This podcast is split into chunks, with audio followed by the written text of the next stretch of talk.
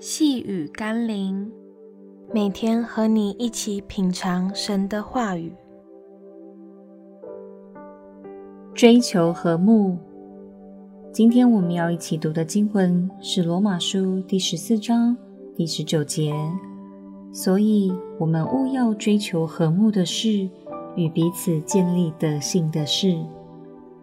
在马太福音第五章第九节说道。使人和睦的人有福了，因为他们必称为上帝的儿子。事实上，当我们处在一个和谐的环境中，人们会有更多的余力去建立自我的生命与健全的人格，因为在爱与合一的安全感里，每一个生命都可以专注在神的美善，好让自己成长。但如果我们的环境是满了纷争、仇恨，那人们每天所关注的，则是如何防备敌人、如何打压他人等类的事情。我们的生命非但得不着安息，也得不到在基督里一切的美善与成长。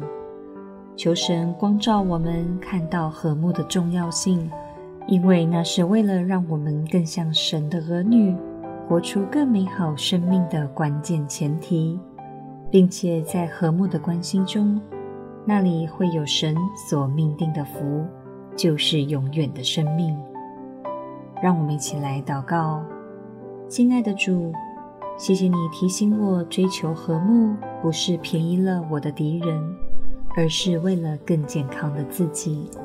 在追求和睦的过程中，我将学会把眼目定睛在你身上，也学会以耶稣基督的心为心，更领受了你的智慧与能力来做和睦的使者。求主赐给我一颗追求和睦的心，奉耶稣基督的圣名祷告，阿门。